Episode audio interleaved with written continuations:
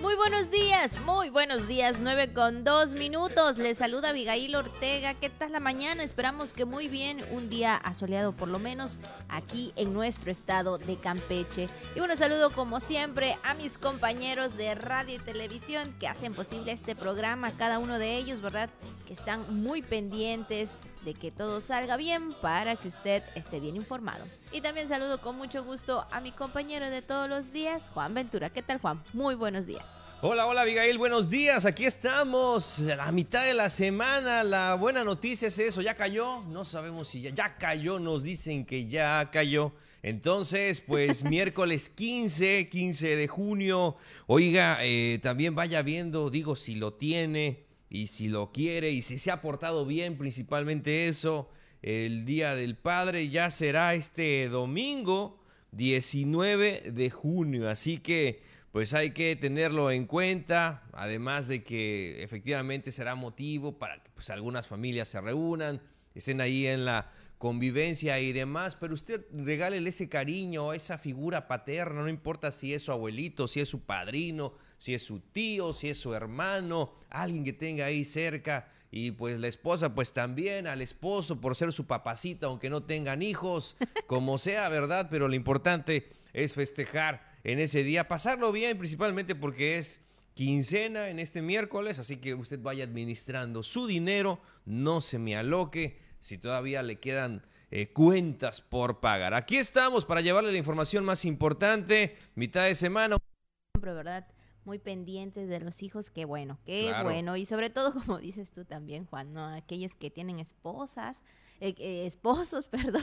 Sí. y también regálenle algo, como también creo, creo yo, que también cuando fue el Día de las Mamás, digo, fueron sus mamacitas, esperemos que así sea, ¿no? Así es, tal cual. A veces dicen, no, es que no me festejas, es que no haces nada, pero ¿qué hacen ellos también? Digo, espero que también hayan festejado ese día, aunque no sean mamás, pero sí por sus mamacitas. Y bueno, pues ya en unos días, bueno, ya hoy es miércoles, prácticamente jueves, viernes, estaríamos hablando un poquito más del Día del Padre, porque sí, ¿verdad? También es un festejo muy importante, son también parte de la familia, son el que llevan el sustento del hogar bueno, pues también hay que celebrarlos pues con mucho, mucho ánimo, Juan, porque sabemos que también se estuvo posponiendo por la pandemia, pero pues bueno, ya este año las cosas se van a ver diferentes. Claro, y como hemos comentado, Abigail, eh, la persona esa que ha estado cercana a nosotros, a lo mejor, pues también, no digo en el caso de las familias que pues no tuvieron la oportunidad de contar con el papá en casa por alguna u otra circunstancia, pero hubo alguien, hubo alguien que estuvo ahí presente, que le digo puede ser otro miembro más de la familia, inclusive la propia mamá, pues también doble festejo. Doble festejo. Doble festejo les toca a las mamás, así que eh, efectivamente, pues ahí está la fecha nada más para que se lo tenga en cuenta, este domingo 19 de junio.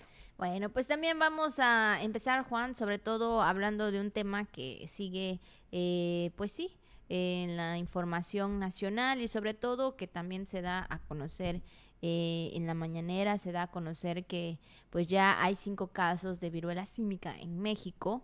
Eh, sin embargo, el día de ayer el secretario de Prevención y Promoción de la Salud, Hugo López Gatel, dijo que pues no se prevé que se convierta en una pandemia como lo fue o lo sigue siendo todavía el COVID-19. Mencionaba también que bueno, pues ya esto se había dado en hace mucho tiempo, sin embargo, pues no se, no se conocía de tal forma o de tal nombre, ¿no? Pero que en ocasiones pues ha habido este, este tipo de viruelas, Juan. Sí, así es, Abigail, y mencionó el subsecretario de Prevención y Promoción de la Salud que estos casos, cuatro fueron en la Ciudad de México y uno en Jalisco, y aseguró que eh, es muy probable que se seguirán encontrando esporádicamente, así lo afirmó, esporádicamente, pero descartó que pueda convertirse en pandemia, además de que recordemos que cualquier cosa, pues también esta enfermedad es perfectamente tratable, hay un tratamiento eh, para ella, así que esto da un poco más de tranquilidad y confianza, pero eso sí, siempre hay que estar muy atentos a los temas de salud, pues ya ve, ¿no? Que eh, ahora, sobre todo eh, después de, un, de una pandemia, bueno, todavía estamos en ella como tú mencionas, de COVID-19 después de que se diera a conocer los casos, los primeros casos en el mundo y en el país de COVID, pues bueno, pues también hay que estar muy atentos a cualquier enfermedad infectocontagiosa. Así es, tome usted sus precauciones y sobre todo pues lo más importante que nos han dicho y que nos han recomendado desde el inicio de la pandemia y yo creo que desde antes, Juan, como personas responsables también de nuestra salud, debemos de tomar en cuenta que es el cuidado de todo, ¿no? En de lavar las manos, tener una buena higiene principalmente, ¿no? Y creo que eso es algo esencial en nuestra vida cotidiana porque eh, sabemos que al salir de eh, pues de casa y luego entrar y bueno todo esto implica eh, e, ese cuidado que debemos de tener todos los días, se agarra transporte eh, o vamos a algún lugar, estamos agarrando también algunas cosas, alguna puerta, ¿no? O sea, todo esto implica este cuidado que al momento de llegar a casa y si en, tu bolsa traes algo, bueno, hoy en día ya el gel, ¿no? Creo que es importante pues ahí tener esa higiene que no solamente al inicio de la pandemia, sino que desde antes, desde antes ya debíamos de, tener por cuidado de nuestra salud. Bueno, pues ahí está el tema, el tema que dio a conocer ayer el subsecretario de Prevención y Promoción de la Salud, Hugo López Gatel, cinco casos en el país, cuatro en la Ciudad de México y uno en Jalisco. Esa es la información. Oiga, este, además de que hay que estar tranquilos, ¿eh? porque evidentemente por los temas estos de enfermedades y demás, de repente uno anda pensando cada cosa, ¿no? Se sugestiona, le, pues nace el hipocondriaco, como le dicen? Hipocondriaco que llevamos dentro, se despierta, entonces ahorita como que, que no le gane esa, ese tema, ¿no? De la paranoia o del temor pues hay que hacer la vida como siempre le hemos hecho, digo, cuidándonos, eso sí, como dice Celia, ¿no? Como decía Celia, disfruta bien de la vida, aunque tomando medidas azúcar. Así es, la verdad que sí creo que a veces el miedo, ¿no? Es lo que más nos enferma. Yo digo, no, en mi opinión, yo creo que es lo que más nos, este, por tenerlo en la mente y todo esto más nos implica, este, pues como dicen por ahí, no, no atraigas la enfermedad, ¿no? Entonces, pues ahí no tenga miedo, solamente cuídese y pues digo, es que... Infórmese. Infórmese y aparte de que si la enfermedad va a llegar, va a llegar en cualquier momento, no ahorita, ni a rato, ni mañana, pero no sabemos, ¿no? Entonces, lo importante es cuidarse y no, y no tener miedo y como dice Juan también, informarnos siempre de todo lo que pasa a nuestro alrededor, sobre todo cuando se trata de enfermedades, para no estar pues pensándolo, ¿no? Porque creo que eso es lo que hacemos nosotros como seres humanos, ¿no? Está con la pandemia, muchas personas estuvieron, tuvieron que este, en alguna forma buscar, eh, sí, ayuda, porque yo digo que fue algo, sobre todo por el encierro, eh, híjole, muchas cosas en la cabeza nos pasaba. Claro, no deje pasar también esa parte, no es muy importante, no solamente la salud física, sino la salud mental. Ahí está, 9 de la mañana con 10 minutos, tiempo de ir a la jícara al día. La actual administración municipal de Carmen ha realizado obras en beneficio de los carmelitas. En Calquiní inauguraron el tanque elevado con una inversión de 2 millones de pesos. Campeche se posiciona como destino de congresos y convenciones. En el Día Mundial del Donante de Sangre, que sea un hábito saludable de vida. Además, el estado del tiempo, también lo que anda circulando en redes sociales y mucho más aquí en La Jícara. Y bueno, pues llega el momento también de las felicitaciones para todas las personas que hoy 15 de junio está de manteles largos. En unos 15 días más prepare su regalito, espero que espero recibirlo, pero bueno, espero que sea sorpresa. Así, ¿qué día, qué fecha es este Abigail? Es el 30. También quincena, 30 de junio. Ahí está. Ahí para todos los compañeros que me están escuchando ahí en Master también para que preparen su regalo. y a los que están acá. hay, que hay que poner el cuadro de honor de aquí adelante. Así es. Y bueno, pues felicitamos a todas las personas. Panuchos. Ah, qué bueno, qué bueno. Y bueno, pues hoy el día de hoy vamos a felicitar a las personas que están de manteles largos. Hoy 15 de junio, de verdad le deseamos lo mejor, que la pase muy bien. Y también para los que están en Santoral, que hoy es su día de Santo Juan, Abito, Modesto, Leonides, Yolanda y Crescencia. Vito en vez de Víctor, pues Vito. Vito, sí, como no, como Vito Corleone. Modesto, ¿no? También. Eh, Leónides o Leonides o Leonides, como usted guste. Yolanda, todas las Yolandas, muchas felicidades a las Yolis en su día. Crescencia o Crescencio. Así que felicidades, felicidades. Fortísimo abrazo. Así es. Vamos, por supuesto, con el mensaje de Radio Voces que nos dice, cuando tu edad, eh, cuenta, cuenta tu edad por amigos, no por años, cuenta tu vida por sonrisas, no por lágrimas. Híjole, sí, a veces es difícil, sí. pero no imposible. No, o sea, sí, la verdad que hay que contar siempre esos momentos, ¿no? De sonrisas, de alegría, porque sí, la tristeza viene, sí, la tristeza en un momento está ahí con nosotros, ¿no? apachurrándonos. Pero bueno, yo creo que hay que dar gracias siempre por todo, por lo bueno, por lo malo. Y sí, hay que, hay que contar esos momentos tan bonitos que a veces tenemos en la vida que al recordarlo, nos volvemos, volvemos a, a, revivir ese momento, ¿no? Sí, así es. Recordar es volver a vivir, como dice por ahí Abigail, y de todo se aprende. Así que usted no se obsesione tanto a veces eh, por el tema de la edad o del paso de los años, ¿verdad? O sea, de repente sí nos puede, sí nos puede pasar eh, dentro de alguna situación cuando reflexionamos, híjole, ¿cuánto tiempo ha pasado de que estoy haciendo esto? ¿Cuánto tiempo ha pasado de pues tales circunstancias o de que aconteció tal situación, etcétera, ¿no? Pero es importante fijarnos en las cosas buenas de la vida y no en aquellas eh, preocupaciones. Así que téngalas en cuenta, claro que sí, pero que no sea su obsesión, que no le consuma todo su tiempo ni todo su pensamiento.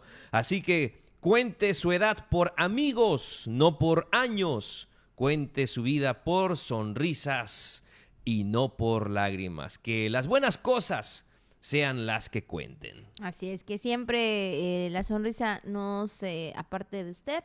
Digo, sabemos que siempre igual habrá algo, cosas que nos va a, sentir tristes, pero creo que siempre una sonrisa hace muy bien en nuestro rostro. Y así que, perdón, así como dice el meme, ¿no? Así como dice el meme. ¿Qué bebé más guapo? ¿Qué edad tiene? 34 semanas. Si tú empiezas a hacer así las cuentas matemáticas, ¿cuántos serán 34 semanas? Bueno, mejor téngalo en cuenta. El, el, periodo de gestación, ahí más o menos le puede dar una aproximado. Así es, bueno, pues ahí está el mensaje de Radio Voces en esta mañana 9 con 16 minutos. Vamos a nuestra primera pausa y regresamos con más. Gracias por continuar con nosotros, 9 con 17 minutos. Saludamos a todas las personas en este día que nos están viendo a través del canal 4.1 de TRC y nos escuchan a través del 920 de AM. Un saludo para todos ustedes. Juan, ¿tienes algún algún dato ahí para comer? fíjate que nos ayude. fíjate, Abigail, bueno, pues ya se supone que pues ya la, en la quincena ya se puede pensar, ¿no? En, en adquirir un poquito más. Efectivamente, y de acuerdo con la semana la, de la cocina tradicional peninsular, hoy tocaría jueves de, perdón, miércoles, miércoles, ya me estoy adelantando un día. Tocaría miércoles de potaje de lentejas, de pelón o garbanzos. Entonces, para que usted también lo pueda disfrutar, me viene a la mente una receta que he escuchado mucho en, en los últimos tiempos, y eso que todavía no estamos en septiembre pero me ha venido mucho a la, a la mente y lo he escuchado demasiado, el tradicional pozole. Entonces, pues también puede ser una opción para esta mitad de semana. dice el chino que sí, que sí puede ser. Like. Eh, y compartir también Patti, efectivamente, nos dicen que sí. Entonces, como usted lo quiere acompañar con romanita, con este, con rábano, con este, con el orégano, es cierto, para darle ahí su perfumito, unas tostaditas también. Es maíz, pero más maíz, qué rico. Un chile molido también, chilito piquín también, limoncito, cebollita finamente picada al gusto, ¿no? Algunos con, maciza o surtido, nos dice chino, así, por favor, si usted lo va a servir de esa manera, maciza o surtido tiene que ser. Y este, y algunos le ponen chilito banero también picadito, ¿verdad? Así, tómala para que este, las tostaditas, efectivamente y algunos lo acompañan con refresco este dulce o con refresco amargo. Entonces, eso ya es eh, dietético, así es. Eso ya es a, opción de cada quien, así que pues también puede ser una opción, aunque lleva tiempo, ¿eh? lleva cierto tiempo, sobre todo poner los, los granos, ¿verdad? A que pues eh, a remojar, etcétera, preparar todo, Uh, ir es con un proceso. tiempo, sí, sí, es un poquito laborioso, pero se disfruta mucho y al día siguiente, hombre, todavía más rico. Así es, Juan, te pedí una idea, pero no tan difícil. No tan difícil, ¿verdad? Digo, pues hacer pozole, eso ya es de grandes, ¿verdad? Sí, pero, sí, sí. pero bueno, ahí está la idea para que usted ya no piense más qué va a comer. Y sí, es cierto, yo creo que está bien un pozolito, digo, aunque este no sea la fecha, pero cualquier día puede ser bien para comer un delicioso pozole que yo creo que a la mayoría de las personas nos gusta, nos encanta, sí, nos lo comemos hasta dos, dos, rojo, Rojo, blanco, blanco. rojo prácticamente. Rojo, rojo, rojo. Exactamente, entonces pues ahí está la opción para que usted ya vaya preparando, ya son las 9.20, yo creo que muchas mamás se levantan desde las siete Sí. y media, 8 para ir a comprar, a ver qué vamos a comer, qué vamos a almorzar y bueno pues todavía es temprano, 9.20, entonces tiene usted la oportunidad de ir a comprar pues todos los ingredientes. Algunos lo hacen versión light, lo hacen de pavo o Ah, de sí. pollo, eh, pero también requiere mucha técnica. eh. Es más, todavía creo yo, más complicado que el pavo o el pollo tenga esa consistencia, ¿no? Que como la conocemos del tradicional pozole, pero que es de, de cerdo, entonces... Pero eso sí, téngalo usted a consideración. También puede ser una opción ¿eh? y, en el, y en el internet también hay muchísimas recetas. Ah, bueno, pues ahí está, ahí está, por supuesto, esta opción que nos da nuestro compañero Juan Ventura. Bueno, son las 9 con 21 minutos, vamos con la información. Y bueno, pues vamos a iniciar con la información. Ayer en el martes del Jaguar, el presidente de Ciudad del Carmen, Pablo Gutiérrez Lázarus, dio a conocer los trabajos que se han realizado eh, durante su administración municipal en servicios públicos, turismos y obras también de infraestructura. Juan ayer estuvo con la gobernadora Laida Sansores San Román y bueno, pues también eh, recordando que eh, la gobernadora estuvo en Carmen para atendiendo, para atender, perdón, dichas problemáticas. Sí, estuvo en esta empezaron ahí con las caravanas del Jaguar, empezaron en el municipio de Carmen atendiendo pues todas las demandas, eh, haciendo compromisos también con la ciudadanía, pero vamos a escuchar a Abigail Auditorio lo que comentó eh, anoche el presidente municipal de Carmen, Pablo Gutiérrez Lázaros. Sectores de la población que de otra manera no podrían ver muy bien cambiar su, su, su- su nivel de vida. Y la verdad, eh, se agradece, ¿no? Sé que hay situaciones eh, que hemos estado viviendo recientemente, pero se agradece porque la gente ha estado confiando y lo vemos en una recaudación mayor sin generar eh, coerción, sí, presión, claro. Eh, hostigamiento, ¿no? La gente solita está yendo, colonias que antes no pagaban están pagando, hay gente que dice, ¿por qué pintan? Pues porque la gente lo quiere, quiere ver sus edificios, sus departamentos, sus parques en mejores condiciones. Claro, totalmente. Una pintadita ayuda a cambiar la imagen. Y bueno, pues ahí está esta parte eh, importante, ¿no? En la que fue a- con la gobernadora y bueno, también da a conocer a todos los ciudadanos, Juan. Un aviso importante en cuanto a esa situación añeja de la ciudadanía carmelita, eh, que es el abastecimiento de agua. Y la mandataria estatal, así como el edil, expusieron que con la actual administración se va a resolver esta problemática. Este es el aviso, eh, lo que dieron a conocer anoche en el martes del Jaguar, lo que comentó la gobernadora Laida Sansores. Veíamos que esa noche ya, no, pues otros dos días o día y medio más, pero todos los trabajadores sin parar, le- les hablé, les digo mucho ánimo, no los dejen y, y sí, como responden con este espíritu nuevo campechano, ¿no? De que De todos solidaridad, de solidaridad, como- como hermoso, porque. Duele mucho. Y vamos reto, ¿no? planeando ya otro acueducto, Es un ¿no? reto. Que, que ya no quedes eh, pues ahí tan enterrado. Digo, todavía más funciona el que hizo mi papá hace 50 años, pero cuando eso pues hacían las obras con más cuidado. Pero ya estamos pensando, planeando, ya te eh, vamos a platicar los avances de las ideas que tenemos, incluso fue un tema con Rocío Nale, en donde creo que se pueden hacer cosas muy interesantes y va a mandar unos ingenieros para ver si esto es posible hacerlo donde andábamos pensando. Bueno, pues ahí está el trabajo que estarán realizando ahí en Ciudad del Carmen, por supuesto, tanto el gobierno del estado como eh, también parte del gobierno municipal que estarán trabajando en conjunto para pues mayor beneficio de todos los habitantes, que creo que eso es la parte importante de los gobiernos, que los ciudadanos, que los habitantes de ahí pues se sientan eh, seguros y sobre sobre todo que cuenten con todos los servicios adecuados. Y es que el tema del agua, el agua potable que llegue a todos los municipios, a todas las comunidades, es un fuerte compromiso de la actual administración estatal, Abigail, y no solamente ahí en la perla del Golfo, sino también en otros puntos medulares de nuestro estado. Así es, y fíjate que también que dieron a conocer ahí en el martes de Jaguar que la actual administración,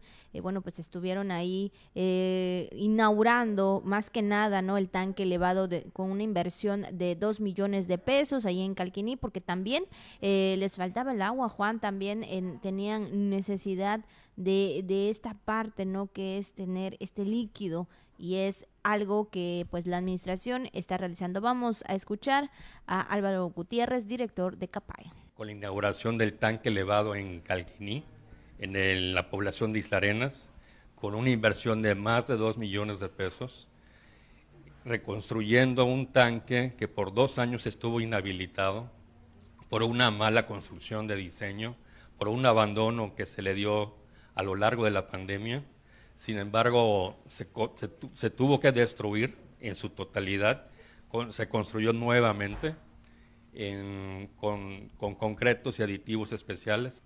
Bueno, pues ahí está. Qué bueno que ya las personas se están beneficiando, mil personas eh, referente a la inauguración de este tanque y qué bueno que se están haciendo estas obras, Juan. Sí, en cuanto a Carmen, precisamente se informó que hubo una fuga de magnitud épica, así fue como se manifestó, donde se explicó que el escape de agua se encontró cerca de una tubería, eh, mismo que también reportó tres fisuras de la línea de drenaje pluvial. Entonces, de acuerdo con la explicación, pues entendemos que fue una operación un tanto compleja de atender, no solamente porque era una línea de agua potable que pasaba cerca de una de drenaje pluvial. Entonces, de ahí, este, pues, las labores que tuvieron que realizar en Carmen para atender esta fuga de dimensiones mayores, de acuerdo con el director de la CAPAE. Bueno, pues ahí está estos asuntos que requiere de mucha atención y que bueno, pues están eh, realizando con las autoridades competentes. Y bueno, Juan, en otra información también con la reactivación económica, pues ya Campeche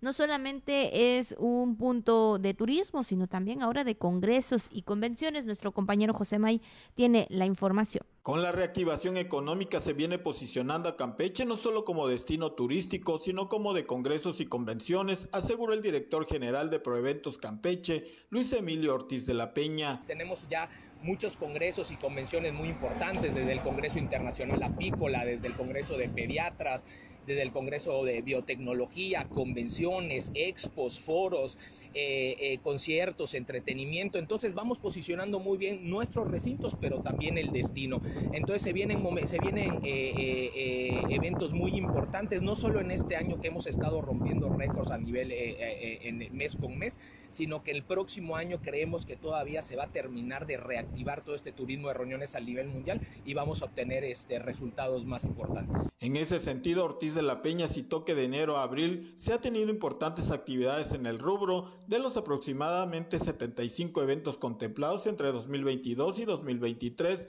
tal como congresos regionales, peninsulares, foros y expos. Para la Jícara José May, pues es una buena noticia que Campeche pues está siendo parte de todas estas reuniones y sobre todo que haya más reactivación económica. Se venía trabajando muy fuerte este tema antes de la pandemia, donde escuchábamos que efectivamente hubieron eh, congresos internacionales en nuestra ciudad, en el estado, y lamentablemente por este tema de salud mundial se tuvo que suspender. Pues qué bueno, qué bueno que se reactiven de, de nueva cuenta, porque pues sí, Campeche es un espacio que tiene mucho que ofrecer a los visitantes, tanto nacionales como extranjeros, y aún más en este destino que sea como destino de congresos y convenciones. Y bueno, pues el día de ayer en otros temas, temas de salud, fue el Día Mundial del Donante de Sangre y bueno, pues ahí la Secretaría de salud de nuestro estado, eh, dio una información que dice con avance de 5.300 donaciones en lo que va del año, el Centro Estatal de Transfusión Sanguínea conmemora el Día del Donante de Sangre y busca concientizar a la ciudadanía para que acudan a donar de manera altruista y salven también vidas. Y esto, obviamente, Juan, eh, sabemos que muy poca gente eh, probablemente dona sangre, ¿no? Pero también es importante cuidarnos, es importante realizarnos estudios para poder realizar. Sí, en el Noti de anoche dimos a conocer que el 1% de la población solamente hace este eh, o de las donaciones de sangre, mejor dicho, de la población que dona, es solamente el 1% lo hace de manera altruista, imagínate, y el 99% solamente cuando tiene una cirugía programada o por una situación de salud o una emergencia que atender, pero que alguien vaya y que diga voy a donar sangre, voy a ayudar a alguien más, voy a dar este regalo de vida, pues no, la verdad que es, es muy, muy escaso este tema. Así es, esperamos que eh, pues hagamos un poco más de conciencia, ¿no? Con todo este tema y podamos eh, ayudar a más personas porque no lo sabemos, ¿verdad? Pero ahorita alguien podría estar necesitando. Así es, definitivamente. Y es que también Abigail, la directora del Centro Estatal de Transfusión Sanguínea, la doctora Virginia Peña Hernández, destacó que México es la sede de la conmemoración mundial de, eh, de, los donadores, donde entregó reconocimientos a quienes de manera altruista han donado su sangre, así como a los niños que participaron en el primer concurso nacional de dibujo infantil 2022. Dona sangre, dona vida. Bueno, pues ahí está la información. Son las 9 con 32 minutos. Vamos a otra pausa y regresamos aquí en La Jica. Gracias por estar con nosotros. 9 con 33 minutos. Ya así de rápido, Juan, pasando ya la media hora. Claro que sí. Saludos, saludos esta mañana a Perlita Gamboa, ahí en los controles de Radio Voces Campeche. Siempre recibiendo la señal a la banda de Master también, muy atentos aquí en la en la tele y bueno, a toda la gente que también nos sigue a través de las redes sociales. Gracias por el favor de su atención. Bueno, pues es eh, ya miércoles de quincena. Qué bueno. Así es, ya miércoles de quincena al rato. También tome usted sus precauciones, a lo mejor mucho movimiento en los bancos y demás. Eh, todavía el día de ayer se estaban realizando algunas obras de balizamiento, de señalamiento, de señalización, mejor dicho, en algunas avenidas. Así que, pues cualquier cosa usted anticipe, se salga con tiempo de su casa o de su trabajo para ir a sus compromisos, téngalo muy en cuenta. Así es, tome sus precauciones. Sabemos que Campeche no es una ciudad muy grande, pero sí hay eh, pues muchos, coches. muchos, coches. y la verdad que hay que tomar, hay veces que, bueno, las 12 es cuando más se ve el movimiento. No sé por qué, pero vemos más movimiento, más tránsito, entonces tome usted sus precauciones y para que no vaya tan rápido y no pues sí, no pasa algún accidente. Hasta en el internet, cuando uno quiere hacer algo por internet a las 12, una, es imposible. Todo se vuelve Hasta el tráfico de internet también está muy congestionado. Imagínate pues todas las operaciones que se hacen, bancarias, de trabajo, de conferencias, videollamadas, etcétera, ¿no? Entonces, es una hora, sí, efectivamente, el mediodía es como que la hora pico. Así es. Bueno, pues vamos a seguir con más información y bueno, pues el día de ayer se llevó a cabo las elecciones de la nueva dirigencia sindical de la sección cuarta del CENTE. Vamos a escuchar la información. Apegada a los tiempos, transcurrió la votación para la renovación del Comité Directivo Estatal de la sección cuarta del Sindicato Nacional de Trabajadores de la Educación. La jornada dio inicio en punto de las 9 de la mañana, quedando abiertas el 100% de las 102 casillas instaladas para tal efecto.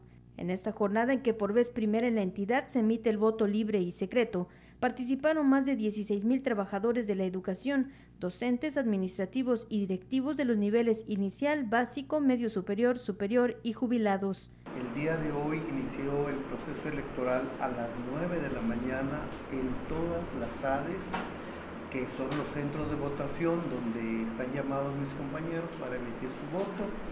Eh, todas las sedes abrieron eh, puntualmente a las 9 de la mañana, algunas dos, tres por el propio proceso de, revisión de los documentos, pudieron aparecer 5 minutos, 10 minutos después de las 9 de la mañana, pero todas, este, el 100% de las, de, las, de las sedes para recepcionar votos de los compañeros fueron abiertas. Los candidatos Isidoro Calzada Puc de la Planella Azul depositó su voto en la Escuela Fidel Velázquez Sánchez, en tanto que Sergio Flores Gutiérrez de la Planilla Oro hizo lo propio en la Escuela Secundaria General número 7. Julio César Herrera Más de la Planilla Blanca emitió su voto en la escuela primaria Pablo García en el municipio de Calquiní. El actual dirigente de la sección cuarta del CENTE, Moisés Mascap, también ejerció su voto en la escuela Niños Héroes en Colonial Campeche. En la mayoría de las sedes el proceso transcurrió en orden, sin embargo en recintos como el local social del Magisterio. La inconformidad se hizo presente pues varios de los docentes jubilados no aparecieron en las listas de votación. Al respecto, las autoridades del Comité Nacional Electoral en la sección cuarta de Campeche señalaron que 72 horas antes el listado de votantes fue publicado, incluso en redes sociales, y quienes no aparecieron en ella debieron realizar el trámite correspondiente para incluirlos en lista. Generaron el padrón electoral a través de las delegaciones sindicales. Se constituyeron, se constituyeron como tal, entregaron los listados y obviamente pudiera ser que alguno de mis compañeros, este, por un error de las delegaciones, no hubiera aparecido. El día que publicamos el padrón, les dimos a conocer la liga de acceso, poniendo sección 4 para que ellos se buscaran ahí. Y si no aparecían, tres días adicionales para que hicieran la incorporación mis compañeros. Estos eran los dos requisitos, que aparezcan en el padrón o que aparezcan en la lista adicional construida eh, con el tiempo de tres días. Las urnas fueron cerradas a la una de la tarde sin mayor complicación para dar paso al conteo rápido, donde se dará a conocer resultados preliminares del virtual ganador. Asimismo, el Comité Nacional Electoral cuenta con tres días hábiles para realizar el conteo voto por voto para dar a conocer el resultado final y también pasado este tiempo de haber alguna persona inconforme puede presentar la impugnación de esta elección. Noticias TRC, Brenda Martínez. Bueno, pues ahí está todo el proceso de la elección de la nueva dirigencia sindical, lo que se vivió el día de ayer al momento de elegir a la nueva dirigencia. Bueno, y respecto a estas votaciones eh, para el cambio de secretario general de la eh, sección cuarta del Sindicato Nacional de Trabajadores de la Educación, pues eh, es el primer ejercicio democrático que realiza el CENTE eh, de esta forma a nivel estatal, pero nuestro compañero José May Castillo nos tiene la información. El magistrado presidente de la séptima sala del Tribunal Federal de Conciliación y Arbitraje, Fernando Tovari de Teresa, destacó en entrevista que el proceso para el cambio del secretario general de la sección cuarta del Sindicato Nacional de Trabajadores de la Educación, que se llevó a cabo, es el primer ejercicio democrático que realiza el CENTE en el Estado. Este es eh, el primer ejercicio democrático que hace el CENTE en este Estado de esta manera. Es el primer ejercicio abierto y transparente de, este, de esta forma.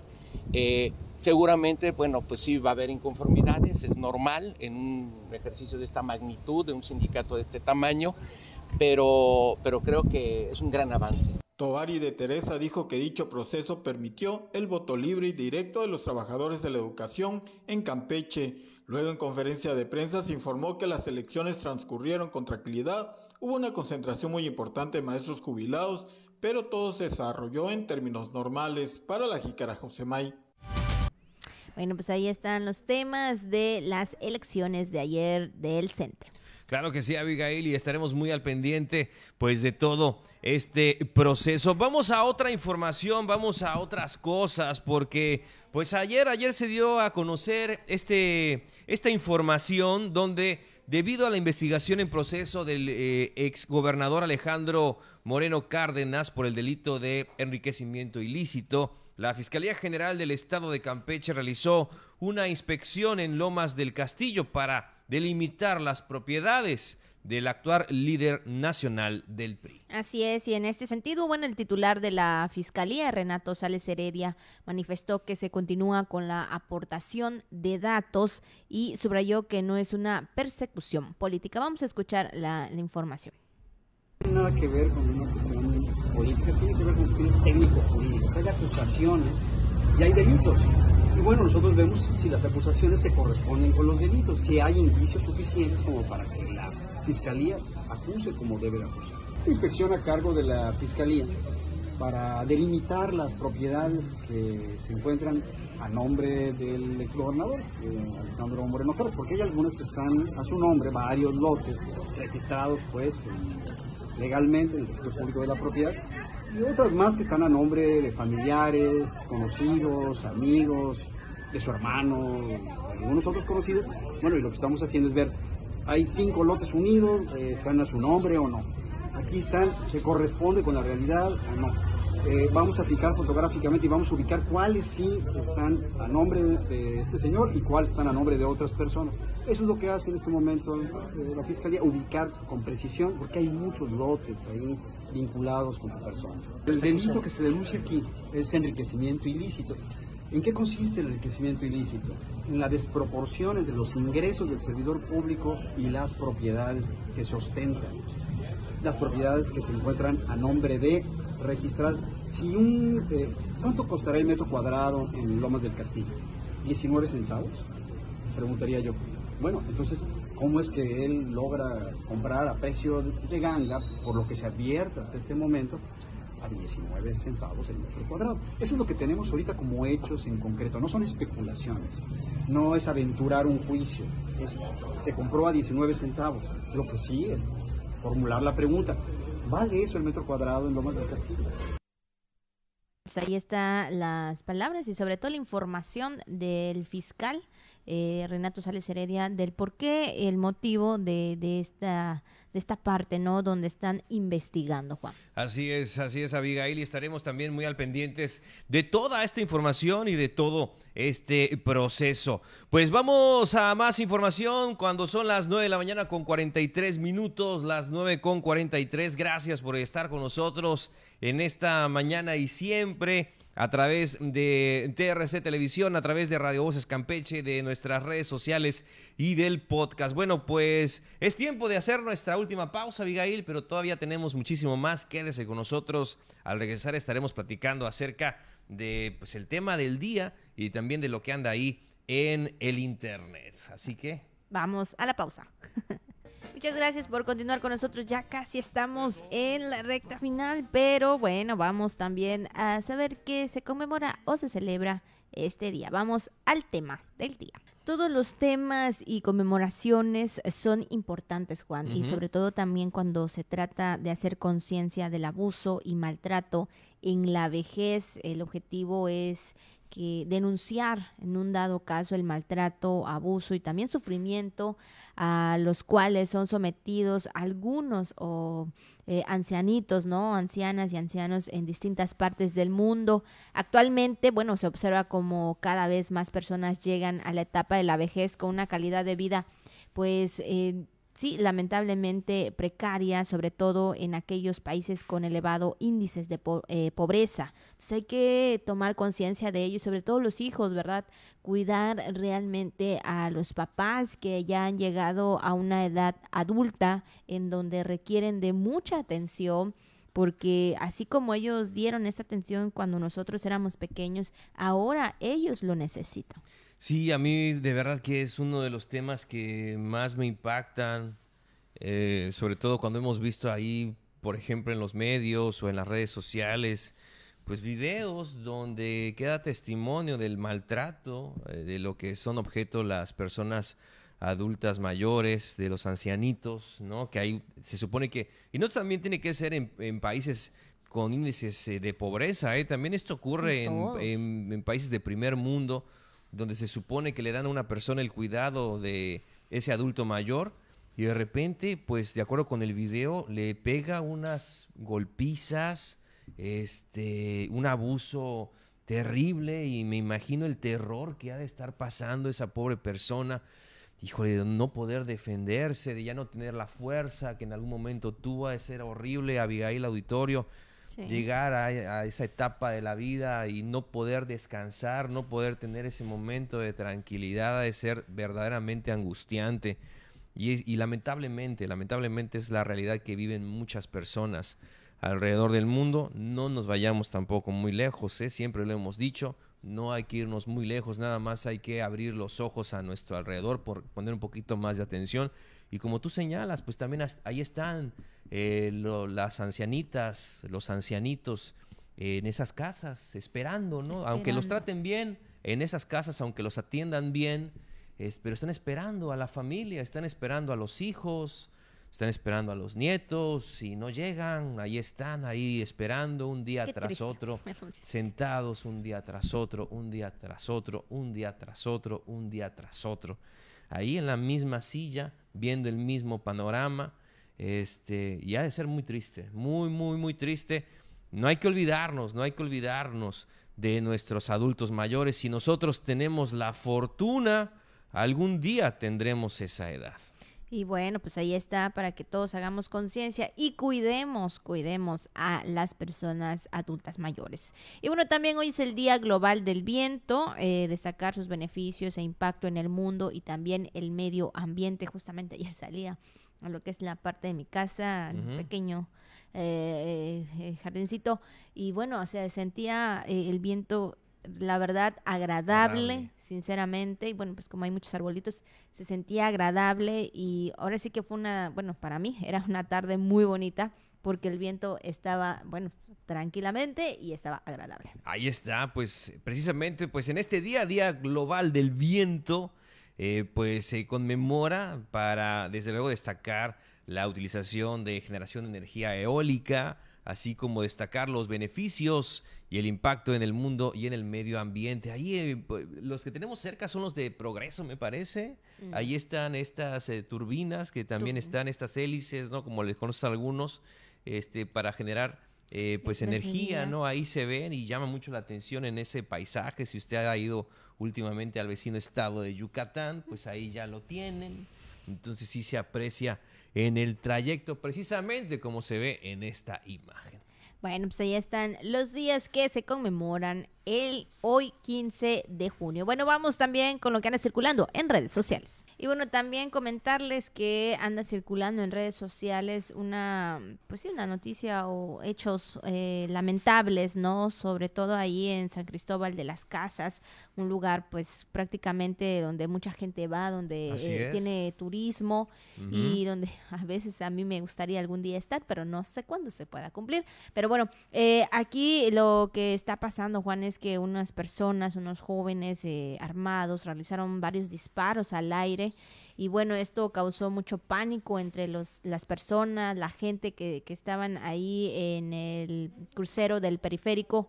Y bueno, eh, híjole Juan, ves estas imágenes y, dices, qué feo, ¿no? Qué feo de lo que está pasando en el mundo y, no sabemos eh, realmente la, la, situación que todo esto está transcurriendo. Sí, terrible. Esta fue noticia a nivel nacional, internacional el día de ayer que se dio a conocer ahí en San Cristóbal de las Casas, otra vez Chiapas. Chiapas. Este, que bueno, surgieron estos encapuchados y realizaron disparos donde pusieron en alerta a la población de ese lugar. Ahí vemos esas imágenes donde están pues las familias, las personas pues en el piso, ¿no? Pecho tierra, Pecho tierra. prácticamente para por el por el tema este de los disparos, ¿no? Ahí atrapados en un súper Imagínate la angustia que vivieron, de es lo que le platicamos, ¿no? De repente vemos eh, situaciones de violencia, de disparos en Estados Unidos y, nosotros platicamos, ah, pero es en Estados Unidos. Mm. Sí, pero el tema es que lamentablemente por los grupos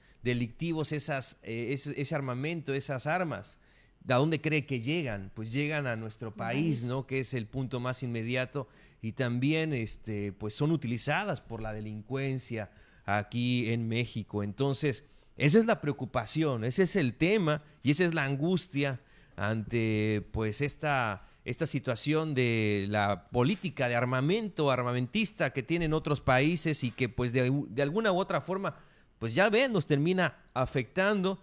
Y ahora esta situación de este grupo de encapuchados armados que dispararon ahí en San Cristóbal de las Casas. Lamentable situación y sobre todo por las personas que estaban en el lugar en el momento de esta situación. Entonces, híjole, hay pues ya las autoridades competentes estarán dando pues obviamente información de lo que está transcurriendo ahí en Chiapas acerca de esta situación y pues ahora sí que Juan, qué, qué lamentable, ¿no? Que no solamente se escuche en el otro lado de, del país, sino también aquí en, con nosotros, aquí en México.